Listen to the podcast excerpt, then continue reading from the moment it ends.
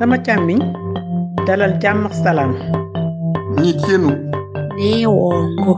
Bere, Audace. Vous écoutez Kisigi, le podcast de l'Afrique raconté par les Africains. Aujourd'hui, c'est Magloire qui nous raconte son parcours. Magloire est un prénom d'emprunt car notre invité a souhaité préserver l'anonymat de sa famille. Ici, de toute manière, peu importe le prénom, c'est l'expérience qui nous intéresse. Durant cet épisode, nous avons abordé à cœur ouvert des sujets tels que la famille, le mariage mixte et la difficulté de se projeter en France. Magloire arrive en France à 23 ans pour suivre un cycle ingénieur en 3 ans, il y a de cela plus de 20 ans. Le parcours d'un naïf, comme il se définit au départ, puis celui d'un homme généreux et résilient. Avec Magloire, nous avons ri par moments, pleuré aussi parfois. C'est bon? Je t'entends là, c'est bon. A bɛ tɛmɛ mɛ a bɛ tɛmɛ ni difficulté de ye n'i y'a ye o hein, pourquoi la plupart des gens retournent chercher leurs euh, femmes euh, africaines ou bien leurs femmes euh, noires c'est à cause d'une d'un conflit culturel qui ne veut pas dire son nom. Donc Mhm. la deuxième génération de d'écoles d'ingénieurs qui sont arrivées ici dans notre euh, situation on ne rencontrait que des femmes blanches. Donc on a pratiquement tous eu des femmes blanches mais avec le temps, certains ont vu que ça ne marchait pas, ils ont eu des femmes noires. Certains, euh, comme nous, qui n'avons pas eu de conseils ou bien qui n'ont pas eu euh, de référence, sont allés dedans. Ça marchait pendant un certain temps, mais à partir d'un certain temps aussi, ça va, ça s'est arrêté. Est-ce Pourquoi, que tu veux que je... pourquoi ça marchait pendant un certain temps et pourquoi finalement ça ne marche plus? Ça marchait pas pendant un certain temps parce que a ce qu'on appelle l'inconscient collectif qui dit que le blanc domine le noir. quand le noir sort de son école ou bien quand le noir arrive ici, au moment où tu commences à évoluer dans les échelles sociales, la femme se retrouve un peu plus euh, au même niveau intellectuel et social que toi, ou bien elle se retrouve à un niveau inférieur que toi, et à ce moment donné, elle n'accepte plus cette situation Ok. quand tu montres que tu as besoin d'eux pour évoluer et que tu seras toujours à leur solde pour demander de l'aide, ça fonctionne. Mais quand tu montres que maintenant, toi aussi, tu peux t'en sortir tout seul sans avoir besoin d'aide, ça ne marche plus. Ce n'est pas une question d'amour, c'est une question de situation sociale. L'amour finit quand la situation sociale évolue. Comment on élève les enfants finalement avec ce, ces ce- dans ce dans ce contexte-là? Où il y a un qui est en dessous et l'autre est au-dessus Est-ce qu'on s'en rend compte vraiment quand on décide d'avoir des enfants? Et comment ces enfants issus de la mixité finalement se positionnent? Dans cette situation, élever les enfants est trop dur. Dans un premier temps, quand c'est celui, c'est celui qui domine, qui impose son, sa culture, sa vision et son mode de vie. Et celui qui est dominé accepte. Et il faut savoir aussi que on manipule les enfants. Et quand on manipule les enfants, on les met en tête des idées où toi, tout seul dans ton coin, où tu n'as pas de famille, tu n'as pas papy, tu n'as pas mamie, l'enfant adhère rapidement à cette situation. Et quand tu commences à montrer que toi aussi tu n'es pas tombé du ciel et que tu as une famille, même si elle est à des milliers de kilomètres, et que tu as une culture, on trouve que tu, tu es en train de changer la manière de penser, tu es en train de détourner l'enfant. En fait, on est en conflit permanent. On est en conflit permanent. Est-ce que quand tu es arrivé en France, euh, cette domination-là, tu l'avais ressentie au moment où tu te mettais en couple et tout ça, où tu te disais que l'amour pouvait surmonter toutes ces choses-là, toutes ces difficultés? Quand je suis arrivé en France, pour euh, paraphraser quelqu'un, j'étais un, un naïf. C'est l'expression qui correspond le plus. J'étais un naïf. Je me disais que l'amour inconditionnel existe. Je me disais qu'on pouvait construire des choses ensemble qui vont marcher inconditionnellement.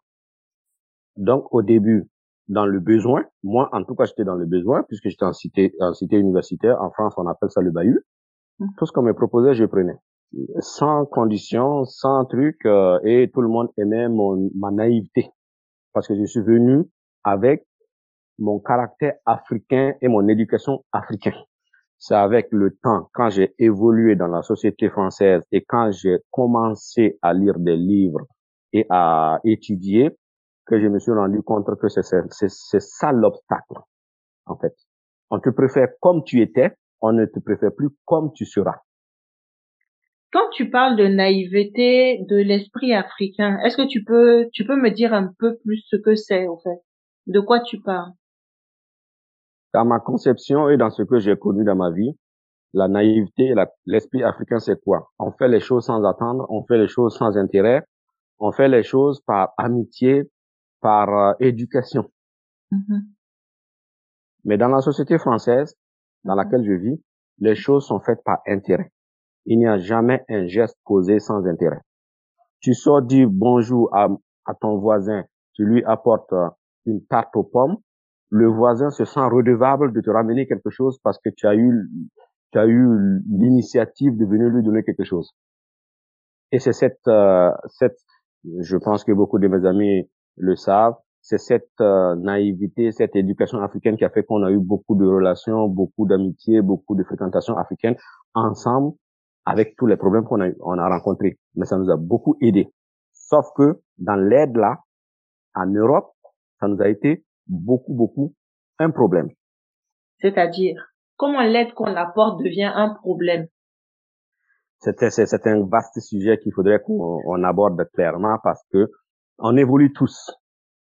On arrivait ici, on n'avait pas de femme, on n'avait pas de maison, on n'avait pas de voiture, on n'avait rien. En montant les échelles, les échelles sociales, on a tous eu un niveau de vie qui a été, qui a augmenté.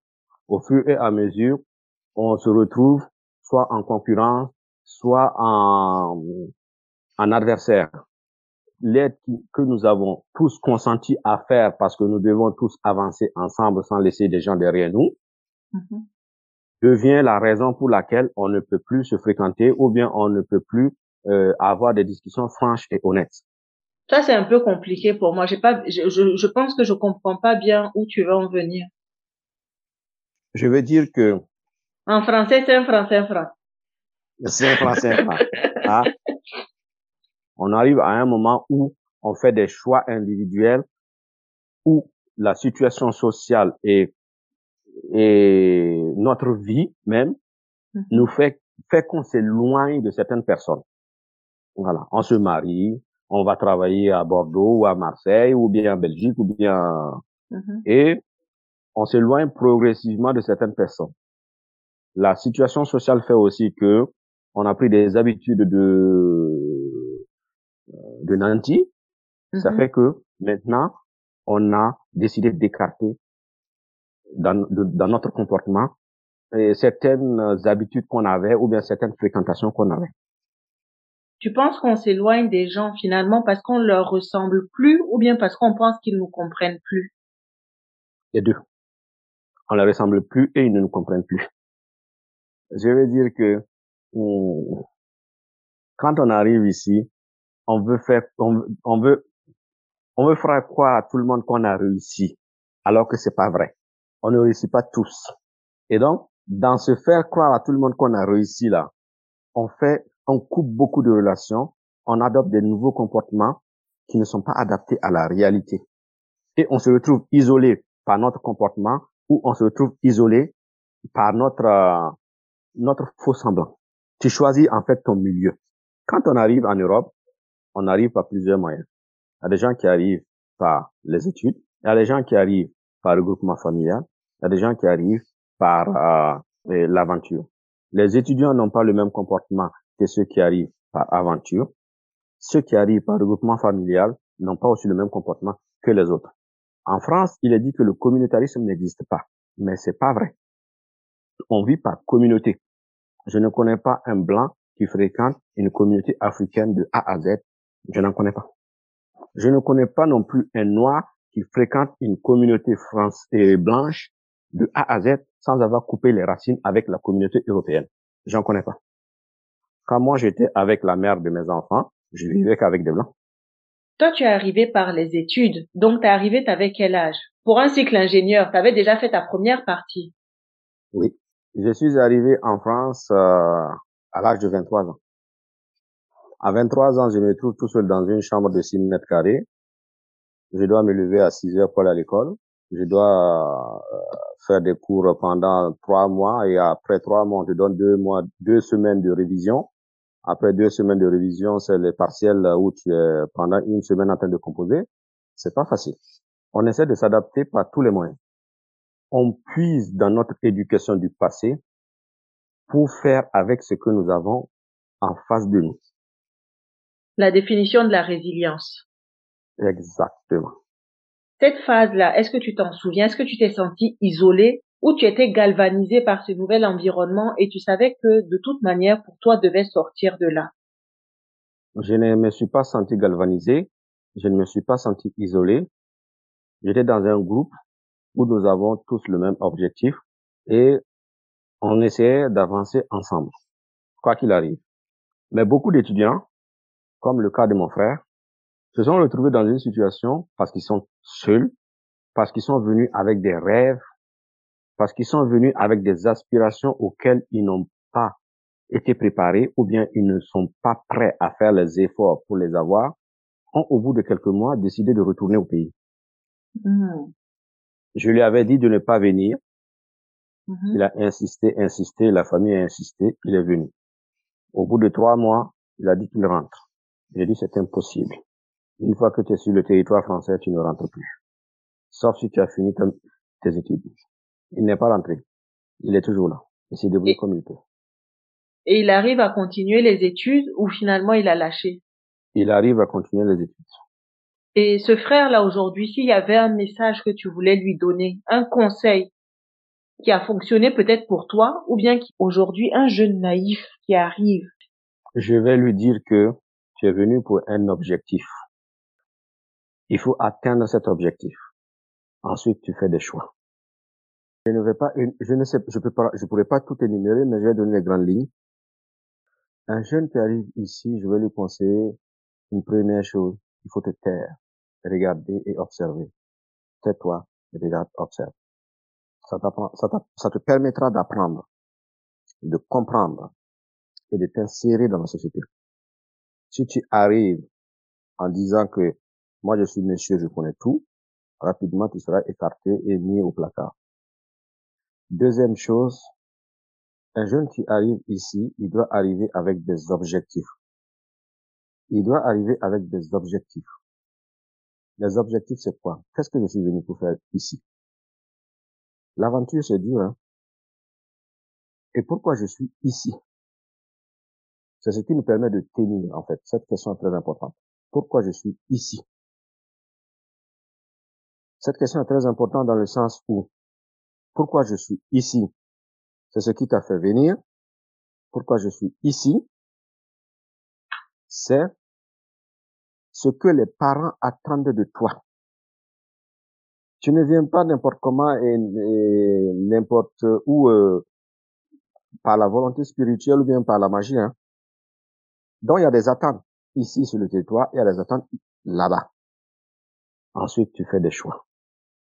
Et enfin, je vais leur souhaiter du courage. Beaucoup de courage. beaucoup, beaucoup de courage. Mais je conseille aux jeunes de tout essayer.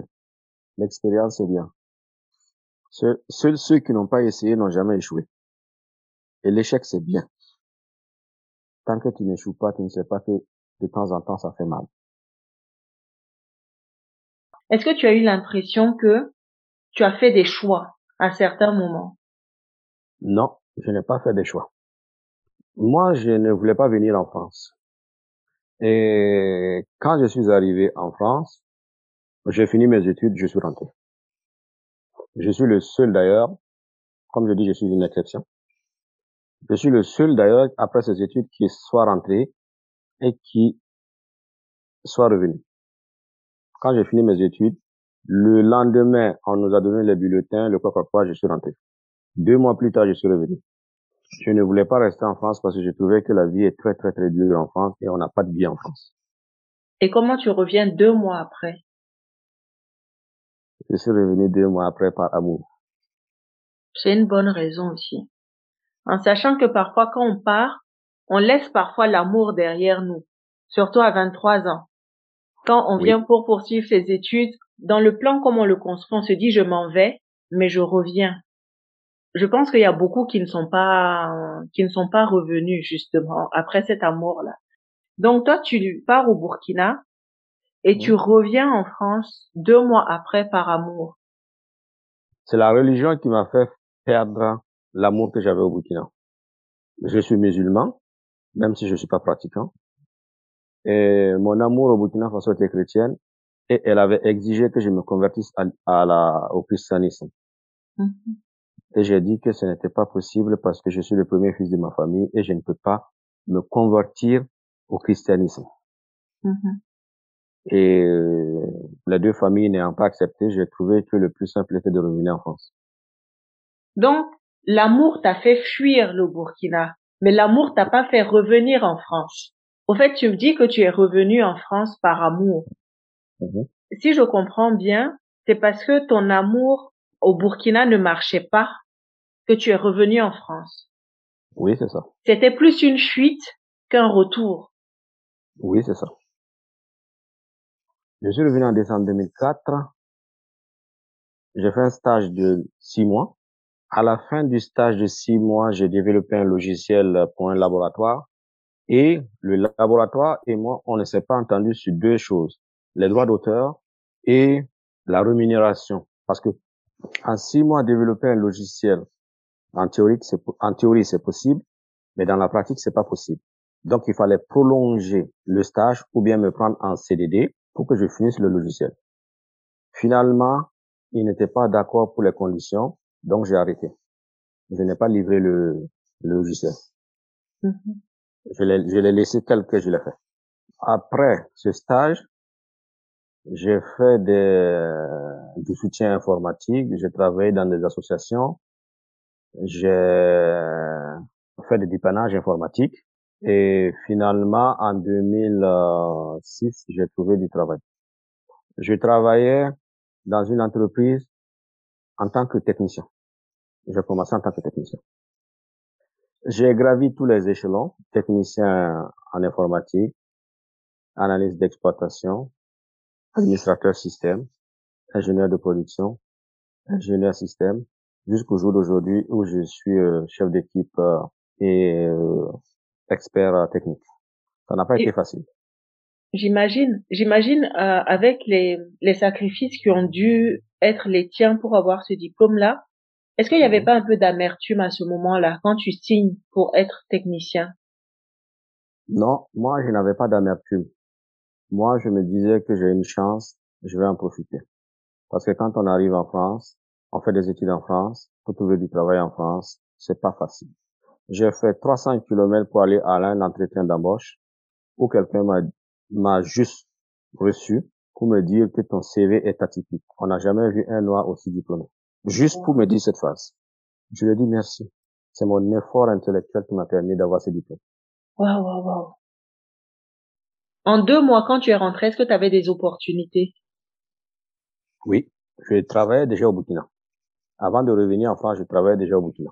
Je travaillais sur une société de la place qui était une société française, exactement avec le même poste que j'ai eu quand je suis revenu en France. Technicien supérieur. Et le salaire te convenait? Au Burkina, ça semblait être bien pour toi? Non, pas du tout. Mais quand tu finis tes études et que tu as ton premier emploi, ce n'est pas la première chose à laquelle tu penses. C'est pouvoir euh, avoir un emploi et essayer de te réaliser c'est avec le temps que tu te rends compte que tu as de gros diplômes et que tu, mérites mieux que ça. Et c'est là qu'on tombe dans l'engrenage du racisme intellectuel, du, des problèmes euh, d'emploi et tout ça. Aujourd'hui, 20 ans après, est-ce que tu as l'impression que ça a changé? Ça n'a pas changé. Ça n'a pas changé parce que nous sommes dans un monde euh, économique capitaliste qui d'une part considère le noir comme étant euh, inférieur au blanc, et d'autre part, que tu sois diplômé ou pas, c'est une question de besoin. C'est une question de besoin. Et une question de chance. Ça n'a pas changé. je ne pense pas que ça changera aussi. Tu viens d'évoquer de la chance. Est-ce qu'il y a certains moments clés où tu penses avoir eu de la chance? Oui, j'ai eu de la chance. Si je dis que j'ai pas eu de la chance, j'ai menti. J'ai eu de la chance parce que mon premier travail a été un travail euh, hasardeux. J'ai eu de la chance parce que au premier entretien que j'ai eu pour mon le poste qui m'a permis d'avoir mon premier travail en France, Mhm. j'ai accepté les conditions sans broncher ni murmurer. J'étais payé à 1350 euros brut. En net, c'était 1150 euros par mois. Et je l'ai accepté. C'est un conseil que je vais, je profite de cette situation pour donner un conseil à tous mes frères qui vont venir ici là. Il faut savoir se rabaisser pour qu'on t'élève. Il ne faut pas tout de suite, tout de suite chercher 2000, 3000, 4000 euros par mois. Parce que vous ne savez pas ce qu'on a sacrifié pour arriver à 2000, 3000, 4000 euros par mois. On sacrifie beaucoup de choses quand on évolue. On perd des amis, il y en a qui perdent des femmes, il y en a qui perdent euh, leur liberté, il y en a qui perdent la vie, ils sont mariés au boulot. C'est le prix à payer. Chaque chose qu'on fait a un prix à payer. Et pendant toutes tes, toutes ces années-là, quels sont tes rapports avec l'Afrique? Quel lien tu, tu as avec l'Afrique? J'ai eu beaucoup, beaucoup, beaucoup de rapports avec l'Afrique. J'allais au maximum, maximum chaque deux ans en Afrique. J'ai essayé de m'établir en Afrique. J'ai investi des centaines de milliers d'euros en Afrique. J'ai des sources de revenus en Afrique. J'ai mes frères et sœurs à qui j'ai payé les études, j'ai tout fait. En Afrique, ça allait jusqu'à un certain niveau. Le niveau, c'est quand tu te rends compte que finalement, tu, tu passes ton temps à travailler pour l'Afrique et que tu décides de changer. À partir de ce moment, ça ne marche plus. Moi, dans mon cas particulier, j'envoyais plus de la moitié de mon salaire en Afrique pour aider mes frères et sœurs, Mhm. pour aider mon père, pour euh, investir dans l'immobilier et tout ça. Au fil du temps, tu rentres, tu te rends compte que c'est du vent. C'est du vent. La villa de 50 millions, tu rentres, tu trouves, tu n'as même pas le terrain. Faut pas rigoler là. Première déception. On commence à faire des réunions de famille. On commence à se poser des questions. Et tu te rends compte en fait que tout est fait pour que tu ne reviennes pas. Parce qu'ils disent que toi tu es bien. C'est parce que tu es en Europe que tu veux construire des maisons. Nous ici on cherche à manger. Alors qu'ils sont plus riches que toi. Tu veux faire un verger, euh, tu arrives à avoir tout ce qu'il faut pour faire le verger. Tu arrives à trouver que c'est la famille qui a accaparé le verger parce que apparemment c'est un bien familial. Tout est fait en sorte que tu n'aies rien et que tu ne reviennes pas. Est-ce que tu penses que tout est fait en sorte pour que tu ne reviennes pas ou c'est parce que les gens ne comprennent pas les réalités que toi tu vis? Les deux. Je dirais les deux. Les gens ne comprennent pas les réalités que tu vis parce qu'ils savent pas comment tu as eu les 50 millions. Ça, c'est un. Et de deux, les gens ne veulent pas que tu viennes parce que tu as plus de valeur à l'étranger qu'à l'intérieur, qu'au pays, pardon, qu'au retour du pays. Quand tu vas retourner au pays, tu seras concurrent. Je j'adore cette expression, tu seras concurrent. Ils se disent que tu vas venir prendre leur place. Ou bien tu vas venir être en confrontation avec les jeunes de la famille ou de la, ou de la société qui ont le même niveau que toi. Sauf que toi, vu ton expérience eh, d'expatrié, tu auras plus de chances d'avoir le poste que eux.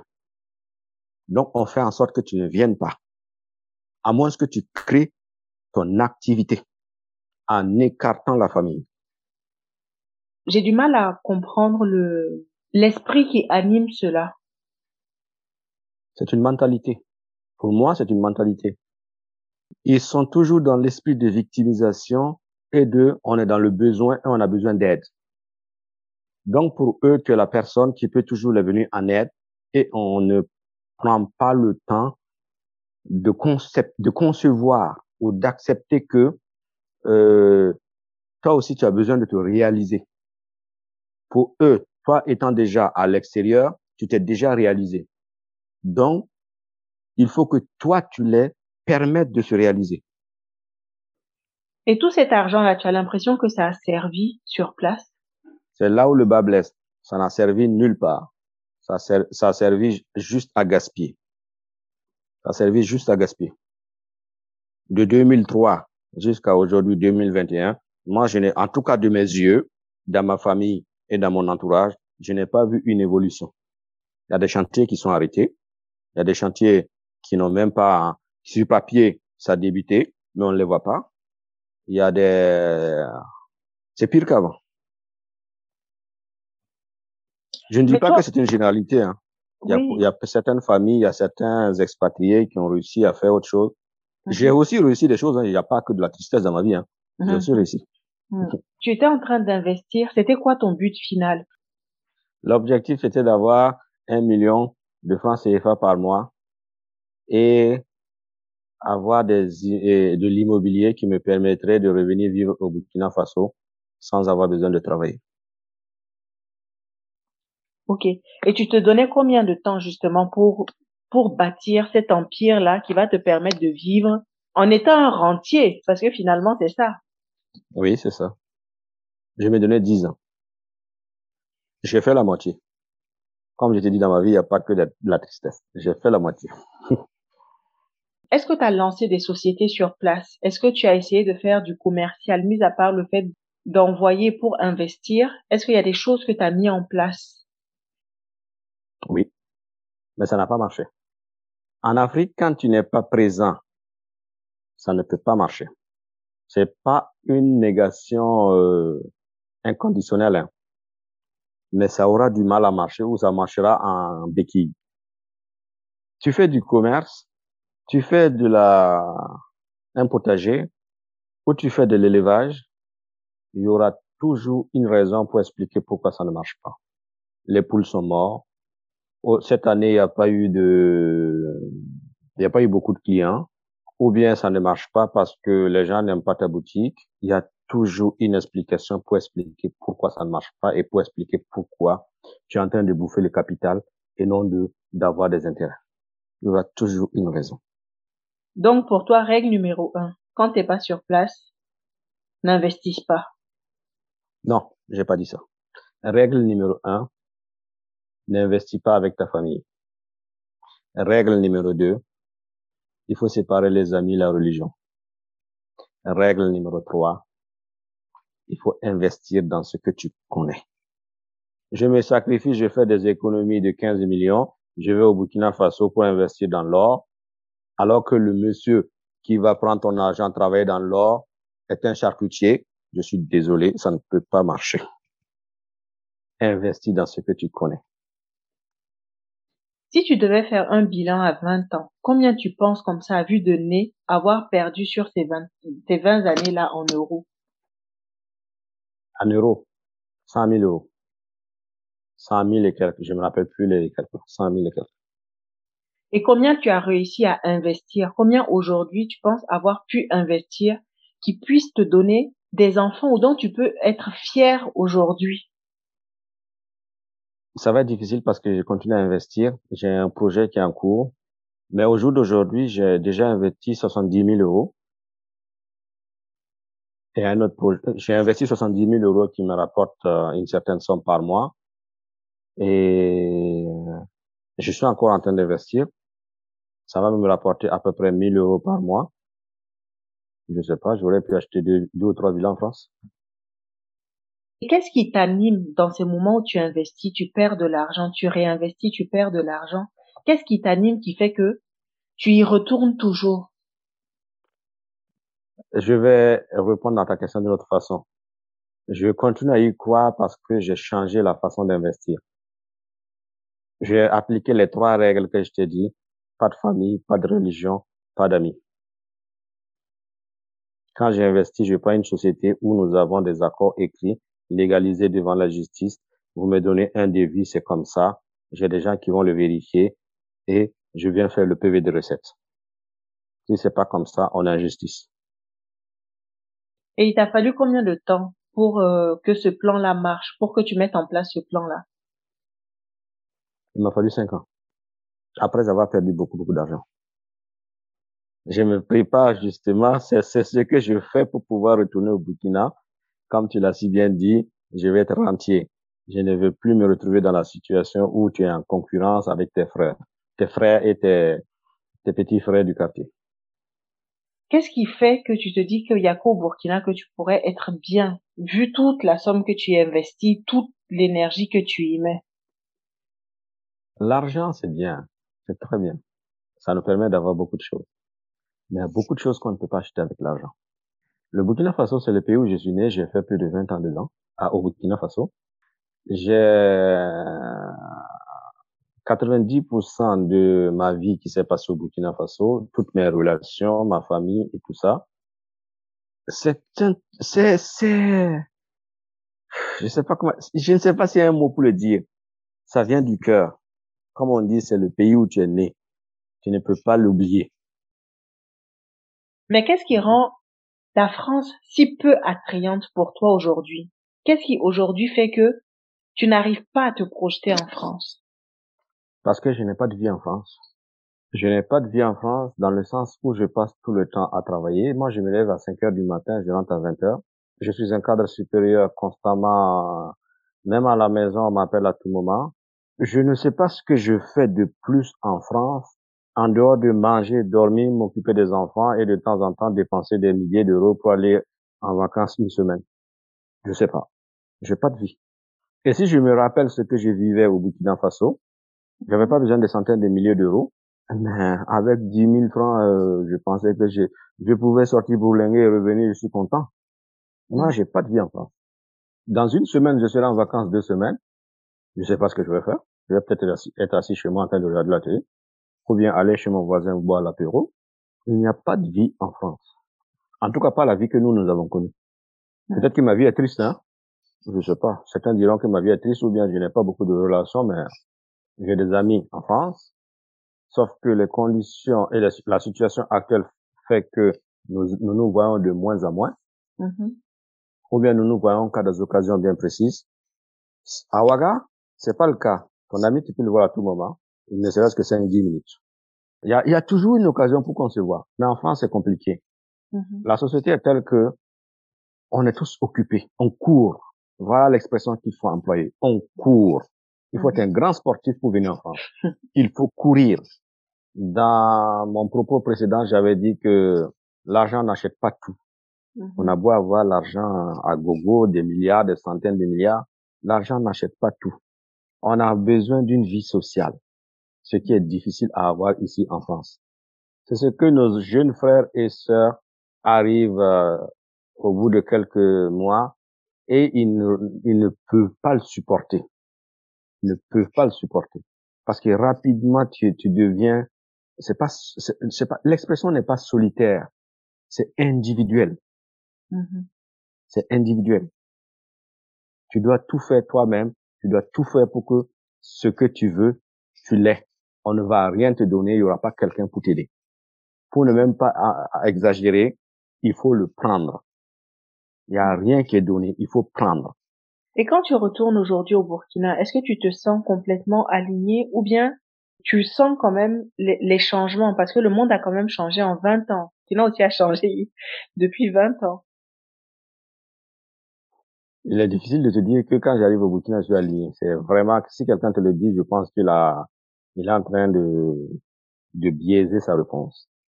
Après des années ici, tu perds des amis, tu perds des contacts, tu perds des choses tu gardes certaines relations avec certaines personnes et tu essaies de faire avec. Mais il faut savoir que nous sommes dans une situation d'ambiguïté ou d'ambivalence. Nous, première génération, je parle de première génération, nous qui sommes venus, qui avons eu nos enfants ici. Mm-hmm. Ce n'est pas la première génération des, des Algériens. Je Mm. parle de la première génération africaine comme nous qui sommes venus faire des études et qui se sont installés. Mm-hmm. Donc notre, nos enfants sont la deuxième génération. Mhm. Nous, nous sommes ambivalents. À Ouaga, on a perdu une grande partie de ce qu'on a. En France, on n'a pas acquis ce qu'on doit avoir. Donc, on est en train de balancer. Balancer. C'est pourquoi de temps en temps, on pense à rentrer.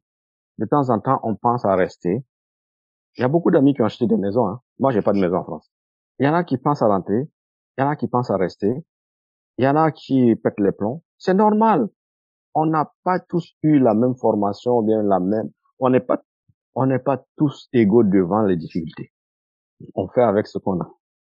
Est-ce que tu penses qu'aujourd'hui, tu as trouvé une forme d'équilibre entre là-bas et là-bas et ici? Non. il n'y a pas d'équilibre possible. Il n'y a pas d'équilibre. C'est un jonglage. Mais un équilibre avec les couples qui ne sont pas mixtes. Si vous êtes de la même origine, Mhm. ça peut marcher. Parce que nous avons la même façon de penser, nous avons les certaines interdits qui sont les mêmes, nous avons certaines choses qu'on ne fait pas ensemble, et ainsi de suite. Un exemple, chez nous, on mange avec la main droite. Les enfants tombent dans une société où la norme inversée est de manger avec la main gauche. Comment on fait? C'est toi qui deviens le problème. Ce n'est pas le problème que l'on veut comprendre, c'est toi qui deviens le problème.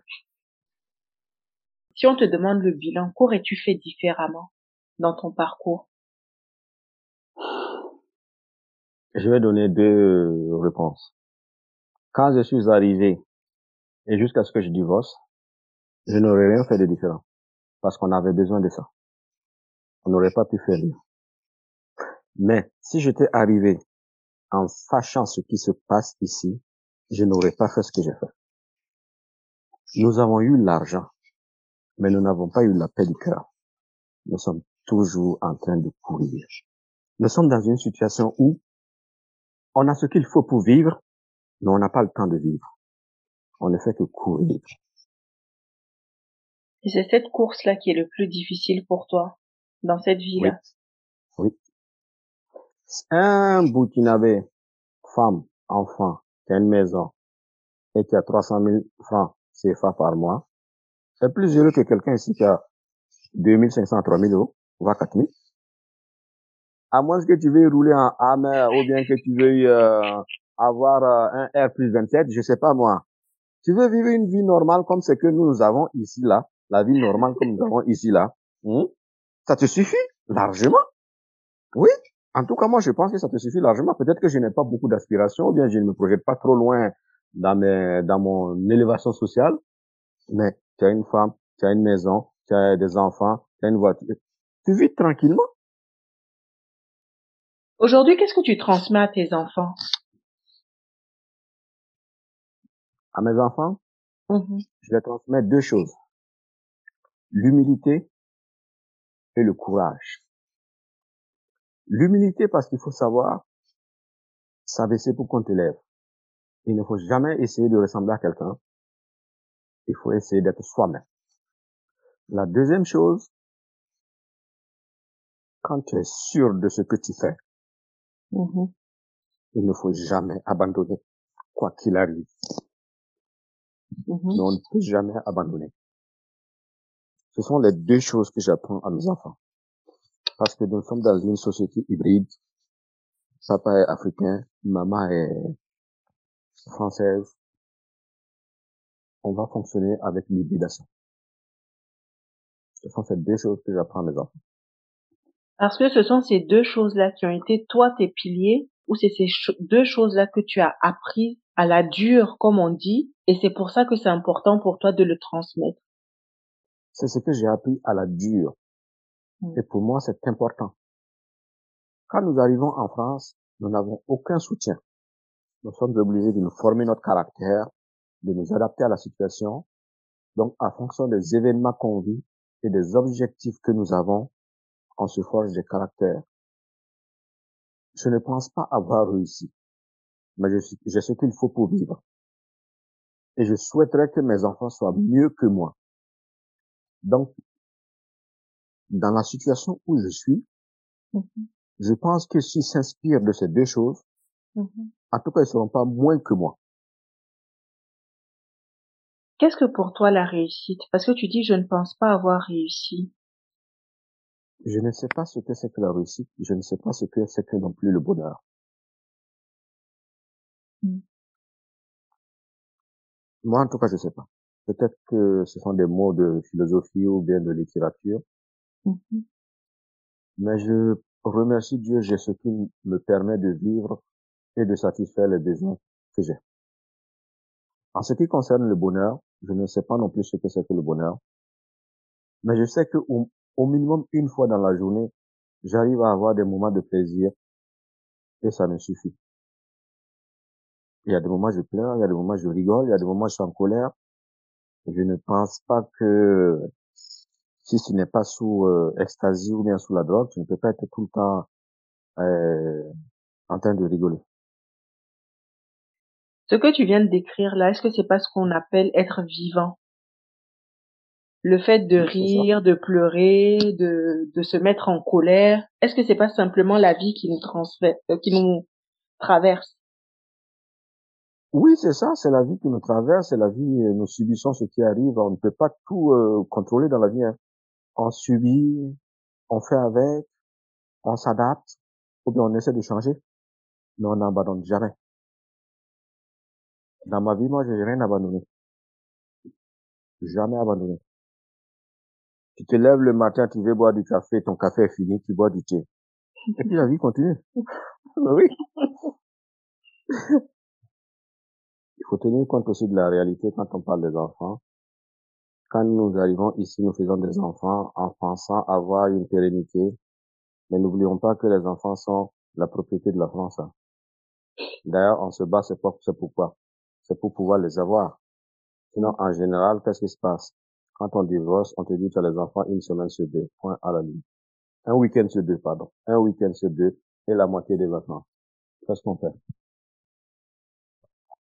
Mais quels sont les rapports de tes enfants justement avec ta culture, avec le, le Burkina, leur, leur autre pays? Moi, moi, mes enfants, euh, j'ai eu la chance, euh, je remercie Dieu pour ça. euh, Ils ont tous les rapports. Les enfants, ils ont des noms aussi. Mhm. Mes enfants, on va tout le temps au Burkina Faso. Mes enfants, ils aiment le Burkina. J'ai construit une villa pour eux. Et aujourd'hui que tu te prépares à partir, est-ce que tu penses que ça pourrait être un frein justement au fait que tu puisses reporter ton voyage? C'est un grand frein. Ce n'est même pas, ça peut être, c'est un grand frein. Si tu dois partir définitivement, c'est un combat sans fin où il va falloir que tu partes avec les enfants ou sans les enfants. C'est une fuite en avant parce que moi, j'avais prévu de rentrer au Burkina, comme je l'ai dit, en 2015. En 2015, la maman des enfants étant infirmière, on avait fait des démarches pour avoir euh, une expatriation pour travailler en tant que française au Burkina. Et c'était à moi de trouver le travail au Burkina. Et moi, j'avais dit, je vais être rentier. Je t'avais dit un million de francs CFA par mois au Burkina. Euh, rentrer en Afrique, c'est pas quelque chose de coup de tête, hein, ou bien par envie. C'est par euh, objectif ou bien par cœur. Tu ne vas pas te lever, rentrer avec des enfants, et tu viens t'asseoir, dire que j'ai pas les moyens pour assumer leur éducation. C'est ma conception des choses. Ce n'est peut-être pas vrai pour tout le monde.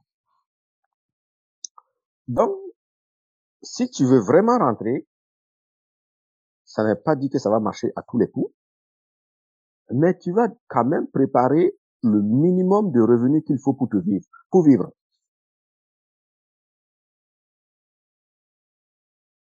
Et c'est là où pose le problème. On va te mettre le bâton dans les, dans les roues. Hmm. Voilà. Pour moi, c'est une, c'est une fuite en avant.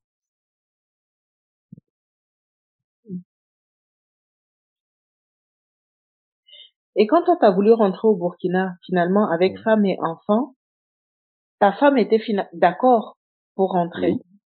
Oui. C'est un projet sur lequel vous étiez ok. On va dire que toi ta réimplantation au Burkina, c'était prêt. Est-ce que c'était prêt? Quand tu as décidé, tu t'es dit on rentre au Burkina, est-ce que tu étais prêt à rentrer? Oui. Quand moi, je me suis, quand moi je suis arrivé en France, je me suis donné 10 ans. 2003, 2013, 10 ans, 2015, on rentre. J'avais tout préparé. J'avais un certain revenu. J'avais commencé à préparer la maison où on, a, on va habiter. Euh, en 2013, on avait que deux enfants. Euh, on allait, on a fait deux mois au Burkina. Mhm. Et puis, euh, on est revenu. Après, ça n'a plus marché. Et aujourd'hui, tu te donnes un, tu te donnes jusqu'à quand pour rentrer? Est-ce que tu as une date en tête? Non, je n'ai pas de date en tête parce que euh, aujourd'hui, euh, la situation législative ne permet pas à des hommes comme moi de rentrer au Burkina. Parce que mon fils n'a pas six ans et étant en garde alternée, ça va être difficile de rentrer au Burkina sans avoir une accusation de d'enlèvement d'enfants. Je vais te poser la question, peut-être la phrase que ton père t'a dit. Est-ce qu'aujourd'hui, tu te sens plus utile là où tu es que finalement si tu, es, tu avais réussi ta réimplantation en Afrique? Oui. Je me sens plus utile ici qu'en Afrique. Ici, on a ici, on n'a pas besoin de savoir comment tu vas, qu'est-ce qui se passe dans ta vie. On a juste besoin de savoir si tu es capable d'envoyer l'argent. Si tu es capable d'envoyer l'argent, tu es important. Si tu n'envoies pas l'argent, tu ne comptes pas. Sauf que comme depuis un certain temps, je n'envoie plus de l'argent, je Mhm. coupe les circuits, je prends des entreprises avec des contrats. Mhm. Voilà. Je veux dire, le contrat, c'est c'est un certain nombre de francs CFA. Tu le réalises, on paye, et puis c'est terminé. Donc, je suis de moins en moins utile.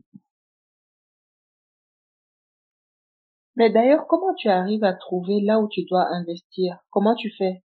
Tu as un réseau qui te permet d'investir? Je n'ai pas de réseau. Moi, j'achète avec la société nationale. Je prends une agence immobilière qui gère les biens. Mhm. Je paye euh, 8% du loyer. Mhm. Ils s'occupent de trouver les locataires et ils font les travaux. Et je n'achète que uniquement avec les sociétés immobilières. Donc, euh, ils font des lotissements, ils te disent, il y a tel lot, tel lot. Je, je trouve quelqu'un de confiance.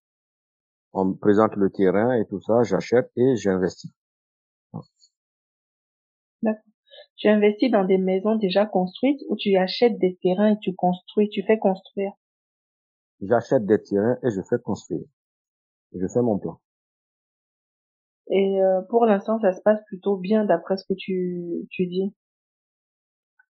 La première tentative et la deuxième tentative ne s'est pas du tout, du tout, du tout bien passé. C'était une catastrophe. Comme je dis, j'ai perdu 50 millions. Mhm. Mais, à la- mais après, euh, ça va. Bon, actuellement, je suis sur un autre terrain. Mhm. J'attends de voir comment ça va se passer. Ok. Ça se Moi, j'ai construit essentiellement pour louer. D'accord. Des maisons ou des appartements? C'est des mini-villas. Les premières tentatives étaient avec la famille. Mhm. C'est eux qui ont bouffé l'argent. Il y a toujours une raison pour dire pourquoi on n'a pas investi, pourquoi ça n'a pas marché, ainsi de suite. Après, j'ai récupéré la gestion des immobiliers, j'ai donné à une agence immobilière. Là, ça se passe très bien. Mais quand tu veux payer un terrain, est-ce que tu parles directement à l'agence qui vend le terrain ou tu as un intermédiaire qui fait les démarches sur place pour toi? J'ai un intermédiaire. D'accord. Donc nos sociétés pour l'instant ne, ne font pas, c'est pas fluide quand on est à distance. C'est pas que c'est pas fluide, c'est que déjà pour envoyer des millions au Burkina Faso, je prends un exemple. Peut-être qu'on a 10 millions de. Pour envoyer 10 millions au Burkina Faso, c'est compliqué. Mhm. Et ensuite, les conditions de paiement sont tellement compliquées que c'est par mètre carré. Je prends un exemple, 20 000, 20 000 par mètre carré Mhm. quand tu payes comptant, 25 000 si tu payes à- par tempérament. Mm. Donc, euh, si tu arrives à envoyer la somme totale à quelqu'un qui va rembourser, qui va payer, et elle t'envoie le reçu, c'est plus simple que de payer 25 000 par mètre carré. Mais la personne que tu envoies, c'est un ami ou c'est quelqu'un qui est payé pour ça, l'intermédiaire? Tu aimes trop les détails, hein. Ah, on veut rentrer, donc on veut tous les détails. Vu qu'on sait que la famille est hors jeu. La personne que j'envoie, c'est un cousin. Mais lui aussi, il a sa part. Ah, donc c'est un cousin qui est rémunéré. Oui. Maintenant, on paye les choses. Il n'y a plus, il y a plus rien gratuit. Au lieu d'aller verser 10 millions, Mhm. il faut peut-être lui donner 100 000 ou 150 000.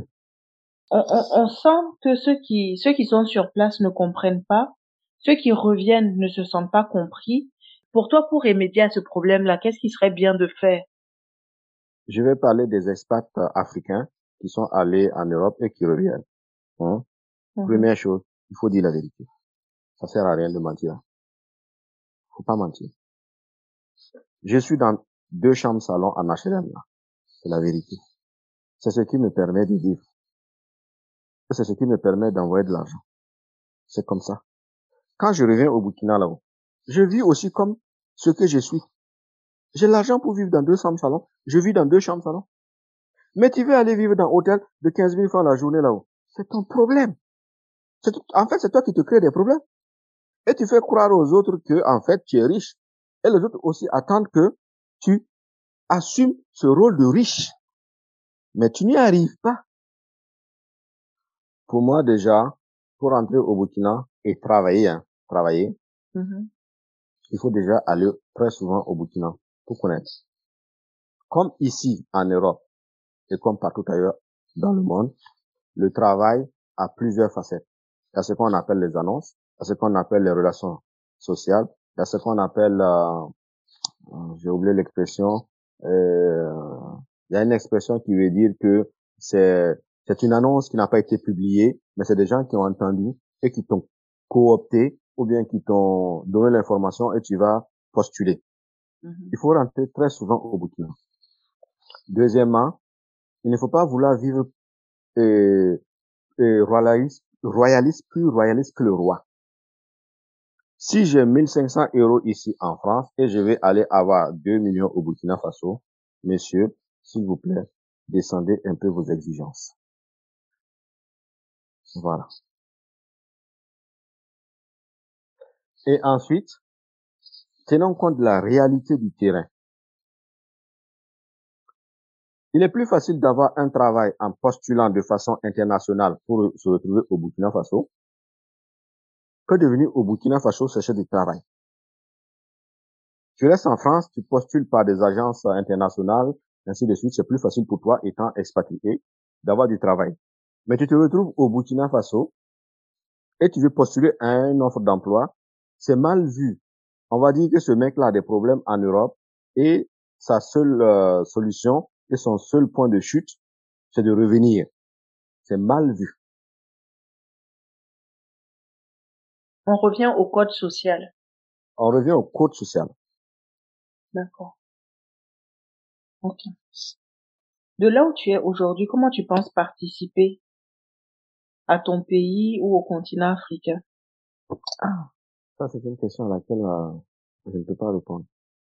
Parce que pour participer au pays ou au continent, il faut rentrer dans le système. Et quand tu rentres dans le système, tu changes de comportement.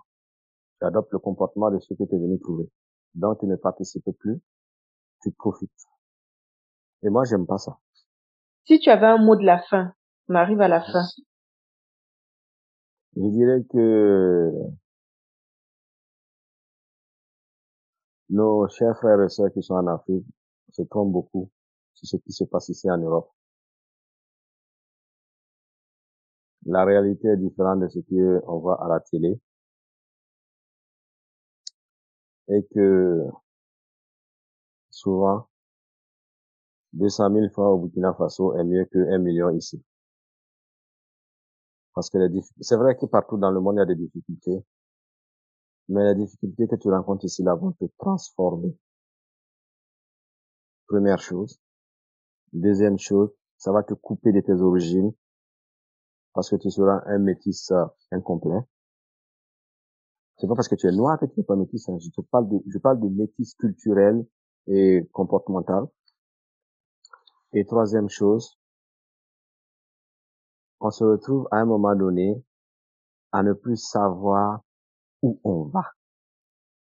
On ne sait pas si là où on est est bien.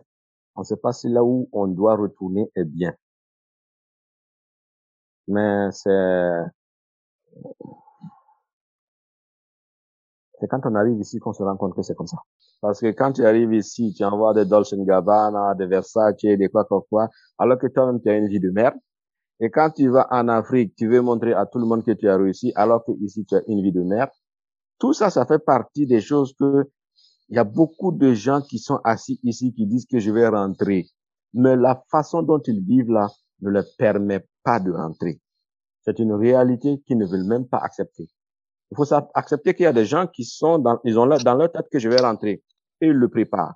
Il y a des gens qui ont dans leur tête que il faut que je rentre. Mais leur mode de vie même ne leur permet pas de rentrer. Leur mensonge de vie. Voilà, leur mensonge de vie. Voilà. Leur mensonge de vie ne leur permet pas de rentrer. Sans te parler d'autres situations. Mais comment on échappe à ça? Parce que c'est un comportement qu'on adopte. C'est le milieu. Première raison, le milieu que tu fréquentes. Deuxième raison, la mentalité et l'objectif que tu as en étant ici.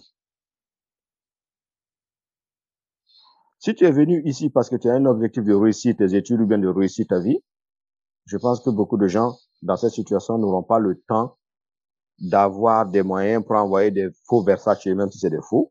Voilà. Et en plus de ça, hein, le milieu que tu fréquentes là, ils n'ont, ils n'ont pas, ils n'ont pas cette façon de fonctionner. C'est vrai qu'on a bourlingué, on a tout fait, ça c'est la jeunesse. Mais euh, tu vas pas te retrouver tout le temps en boîte de nuit, tout le temps en train de porter des habits qui coûtent la peau des fesses et tout ça. C'est le milieu qui fait ça. Je n'ai pas dit qu'il faut pas bien s'habiller ou bien je n'ai pas dit qu'il faut pas profiter de son argent. Hein. J'ai dit juste que quand tu es dans un milieu, le milieu aussi impose ses règles et soit tu obéis aux règles du milieu, soit tu subis aux règles du milieu. Et généralement, ceux qui sont dans cette situation subissent les règles du milieu. Ok. Donc, arrêtez d'envoyer des Didier Gauss. Parce que Didier Gauss, là, et puis, faut, tu vas cotiser, cotiser, cotiser, et trois ans ici, là, pour avoir 3000 euros. Tu vas aller faro, faro au, Burkina. Tu viens trouver que ta boîte aux lettres est pleine, là. On te dit, tu dois payer ceci, cela, là. Tu as problème. Faut arrêter. La vraie vie, là, c'est ici. On la voit. Ça, c'est le problème des Africains. Ils arrivent ici, ils montrent, ils veulent montrer qu'ils ont réussi coûte que coûte. On n'a pas tous réussi. On n'a pas tous les moyens d'arriver à faire ça. Il faut qu'on arrive à dire à ceux qui sont restés là-bas que la vie est dure. Mais apparemment, c'est difficile à dire. La vie est dure. Il faut le dire. Ok, super. Je pense qu'on a tout. On a tout, on a tout brossé. Bon. Merci beaucoup pour ta confiance.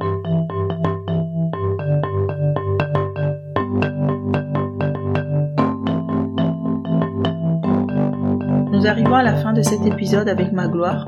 Merci Magloire pour ce voyage dans le temps que tu as consenti à faire afin de donner ton témoignage pour qu'il serve à tes frères du continent qui envisagent le départ ou le retour. J'espère que cet épisode vous a aidé à voir plus clair dans le chemin du retour, un chemin qui vacille souvent entre nos envies et les attentes des nôtres. N'hésitez pas à commenter et partager cet épisode s'il vous a plu.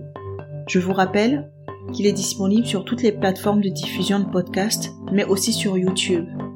Vous pouvez poser des questions à Magloire ou à moi-même sur la page Facebook ou Instagram de Kisigi. Je vous dis à la semaine prochaine.